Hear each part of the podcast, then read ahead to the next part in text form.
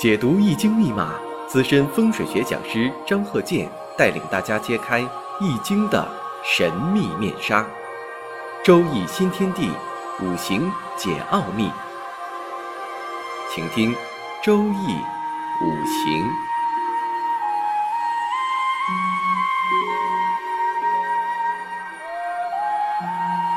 上山微电台荣誉出品。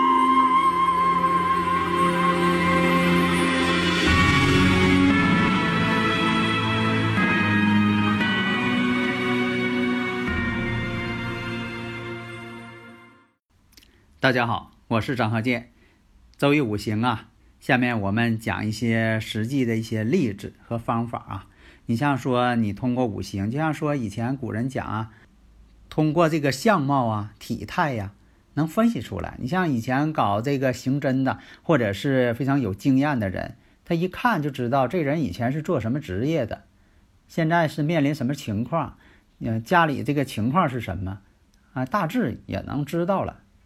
这个呢，有一些有经验的人呢，就说也有这方面一些感受。这不是说的讲一些很玄乎的一些东西，它确实存在一个经验。那么呢，你像说，第一，从这个相貌啊、动作呀、口音呐、言谈呐，呃，微小的、细微的一些动作变化，你能判断出来。另一个呢，就是在这个平时啊，说话聊天啊，人家说，哎呦，看你这年龄应该没有五十岁吧？啊，对方说：“哎，没有，啊，四十九岁了，四十八岁了。另一个呢？哎呦，那你多大岁数？咱俩谁大呀？啊，双方谈着谈着就唠起来了。哎呦，那你呃比我年长几岁啊？你是几月几日出生啊？啊，几月几日？这一说，其实呢，有的时候啊，没有这个出生时辰呢，有这个年月日，你这五行呢也就成立了。你像这一谈啊，双方了解了。哎呦，那你这个啊。”你比我年长多少多少岁啊？怎么怎么样啊？生日是哪天哪天啊？你像说的，你随随时把这个生日五行啊转换过来了啊，知道啊？他说这个是应该甲申，那属猴的，那那个当时那一年的甲申年，甲申丁卯癸未，哎，那你可以。继续呢，拉近关系。你看，作为你看，呃，你是在外面工作呀，你是搞销售的等等啊，你要学会五行了呢，哎，你这攀谈的机会呀也增加了。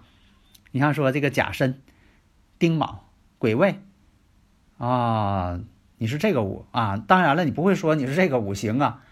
那你说，那你家这个门前是不是以前有过井啊？你这个是适合在农村啊。你要现在这城市了，它外边了。他一般很少有水井啊，可能有下水道。那他一听，哎呦，那门前啊是有井啊，没错啊，现在没了啊。那个因为，呃，在以前那井，现在有的不用了，就给填上了啊。那这么说，你以前年轻的时候很辛苦啊？哎呀，那你说太对了，年轻时候真辛苦啊啊。那离你家以前不远的地方，是不是有一排路灯啊？啊，对，也都都能看到路灯，搁窗户就能看到。啊，是不是在这个路边上还栽了一排柳树啊？哎，太对了，就是栽一排柳树啊。那个河呀，它老往下涮土，所以说栽排树啊，那河就这个它就不塌帮了。你看你唠扯越唠扯越近。后来对方呢突然间反应过来了，嗯，你怎么知道这么多？你也跟那儿住吗？其实啊，你根本就不认识那个地方。但是呢，有的时候通过一些这个五行情况，能够大致呢分析出来。你像以前说的这个边上有个铁匠铺，现如果说你现在吧还按照死规矩，你说边上有个铁匠铺那就错了。谁现在那个城里不让开铁匠铺了，污染噪音也大。你说要说有一个发光的铁塔，那倒是靠谱一点。所以有的时候呢，你当一个兴趣研究倒是可以。但是呢，你研究呢必须与现代化的这个情况相结合，你不能以以前呢农村的一些情况再往上套了。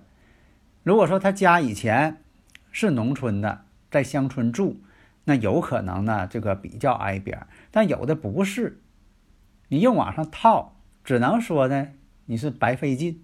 从理论上来讲啊，你像说这个人的出生环境啊。它确实呢，跟周围环境可能是有一定关联。一方水土养一方人嘛，还有呢，根据五行能判断说当时这个天气情况是下多大的雨呀，有雷电呐、雷声啊等等。这个呢，只能作为一个理论研究，不要把它当做这个科学性的东西。否则的话呢，你说钻牛角尖了，而且研究这个呢意义也不大。但你说我是爱好，我就愿意这个呃看着玩儿，那可以。我的意见呢，就说要现实一些。能够更贴近于现代社会，对自己的人生发展呢有个参照指导，这是关键意义呀。下面呢，我们看一下这个五行：甲午、庚午、甲子、己巳。这五行我们看呢，这个甲木啊，制作子水，这叫什么呢？制作沐浴。大家如果有理论问题呀，可以加我微信啊，幺三零幺九三七幺四三六啊。我们看一下，那么呢？他这个婚姻宫啊，再看，跟这个年上、月上都是相冲，两午冲一子。以前我讲过，这个子午相冲啊，一生不安，因为这个子午相冲是正冲，也就是讲的南北，真正的正南正北在冲，水火相克的冲，啊，是这么个一个观点。你像说这个平时讲为什么叫买东西呀？大家没在意，说是买买东西就是买东西嘛。买东西，因为这个东是木，西是金，金跟木是可以装在篮子里的，它们之间呢也不会放在一起就打架，所以呢就说买东西不能买南北，为什么呢？南北呢，南方是火。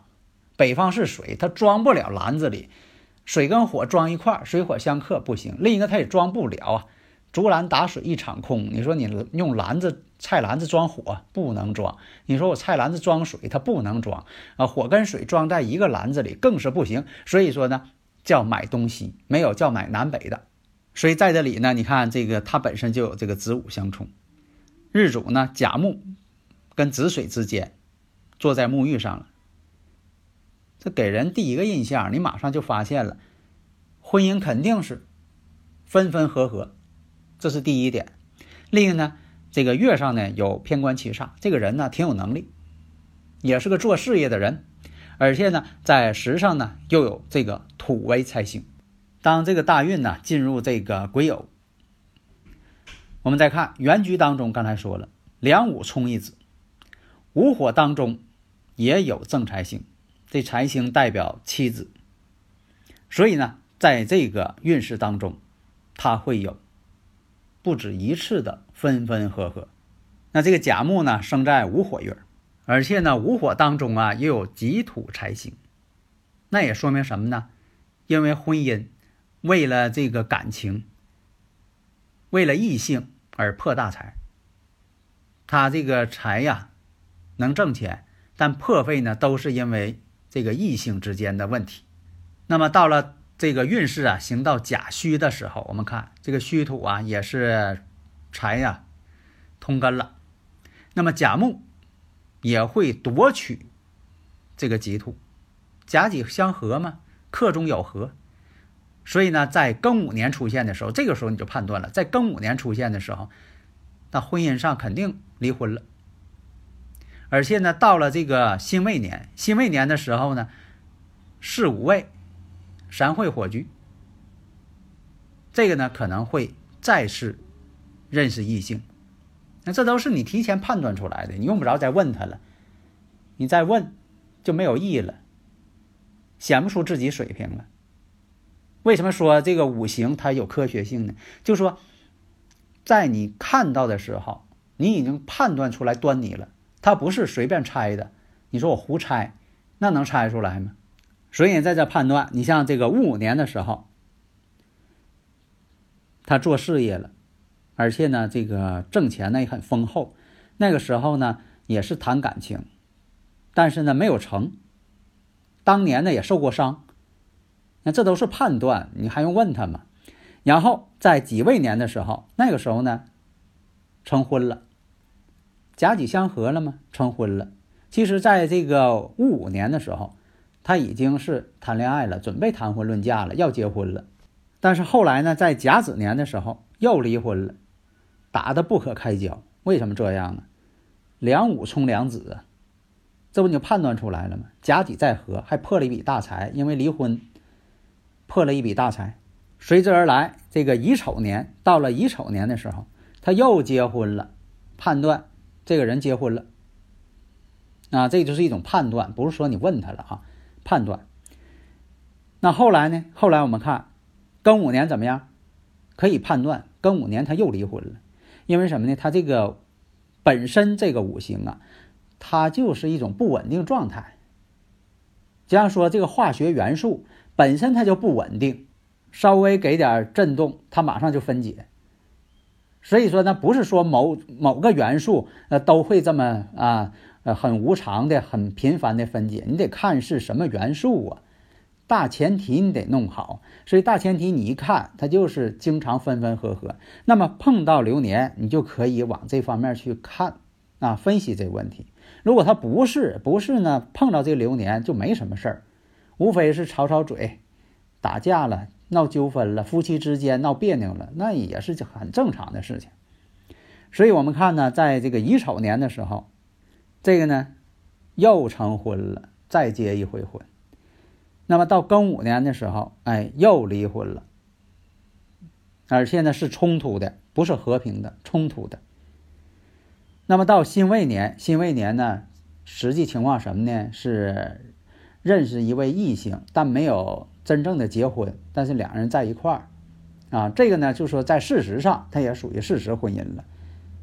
实际情况跟他所经历的完全相同，而且这个人呢，确实干事业的，是一个老板级别的人。为什么这么说呢？月上呢有偏官，时上呢有财星，但是呢这个印星没有透出来。一般来说，这都是做这个实体的，啊，有一些这个啊厂矿呀，啊实体企业的这些这个大老板有这种情况。另一个大家呢，要把这个天干地支啊，要能理解，就是在近代呀，在近期哈，都是哪一年，这个一定要知道。这样你分析的出来呢，你说是乙丑年，但是你告诉对方呢，必须用这个公历哪一年来告诉。你说这一九八五年，那这他听懂了。你要说乙丑年，他听不懂，因为我是在讲课，我是这么讲。你要告诉他的时候呢，你就别说了。你说这甲子年，他都不知道这甲子年是哪一年。你看他八四年，一九八四年，哎，他他那那知道了甲子年。所以说呢，啊，分跟谁说？你要说跟不懂的人说，你必须说大白话。你说这个，呃，应该是阳历的哪年哪月？如果说你讲课讲课呢，那没办法了。你说我要是不这么讲呢，大家不好理解。你像我讲课呢，就说有大家有一些呃理论问题哈啊，我都是用语音来讲，为什么呢？这样就说的反应速度也快，信息量也大。假如说你看我这一堂课要是全用文字的话，那篇幅太长。你要我讲课呢，哎，你就听就行了。所以在这里呢，你看啊，这个无火冲子水一回，结婚离婚，这算一次。月上这个午火呢，又冲一回。哎，他又是结婚离婚，这又算一次了。然后第三次的时候，啊，在一起了，但没有这个正式结婚，因为总是这样啊，分分合合呀，他就总觉得自己好像是不应该结婚了，结一回婚，离一回婚，这个破大财一回。所以呢，他对这个婚姻家庭啊失去兴趣了，失去热情了。那有这么一种人吗？有的是谈恋爱越早越不容易成婚，为什么呢？他觉得呢失去热情了，而且呢中间这些矛盾什么的，他惧怕婚姻了，所以很多种情况，你看造成了，你看这个人呢，他谈恋爱可早了，啊，你说他也不是说不懂感情，但谈恋爱这么长时间了，最后呢还是没结婚，挺大年龄了他也不结婚了，对婚姻呢恐惧了，嫌麻烦了，又不想担责任，那最后呢他就变成了是。呃，处对象，呃，处朋友，异性朋友呢也挺多，但是呢就不结婚。那么在五行当中呢，也有一些显现的一些这种端倪。大家在分析的时候啊，因为什么？就像说大夫分析染色体似的。你看现在这个呃科学进步，你用染色体一分析，就知道这人呢这个可能要得什么病，或者得过什么病啊？因为出现抗体了，可能他得过什么病。另一个呢，就是说他在这个某些啊健康方面啊遗传方面，那显现的非常清楚，几乎达到了百分之百了。所以说分析这五行也是一样。当然了，咱不能跟染色体比。那你说我以前讲过，我说的呃英文字母还二十六个呢。你说这个五行呢？你说它没有那些字啊？你要硬分析出来人的一生，那就是什么呢？必须综合判断。那把这个事情呢，必须科学的认识上去。你不能跟他猜，你要猜的话呢，把自己累够呛，那猜的还不对。所以呢，一定要把这个基础学好。你像刚才我分析的，这就是啊，这个一个分析的科学过程、逻辑过程，大家呢一定要掌握。好的，谢谢大家。登录微信搜索“上山之声”或 SS Radio，关注上山微电台，让我们一路同行。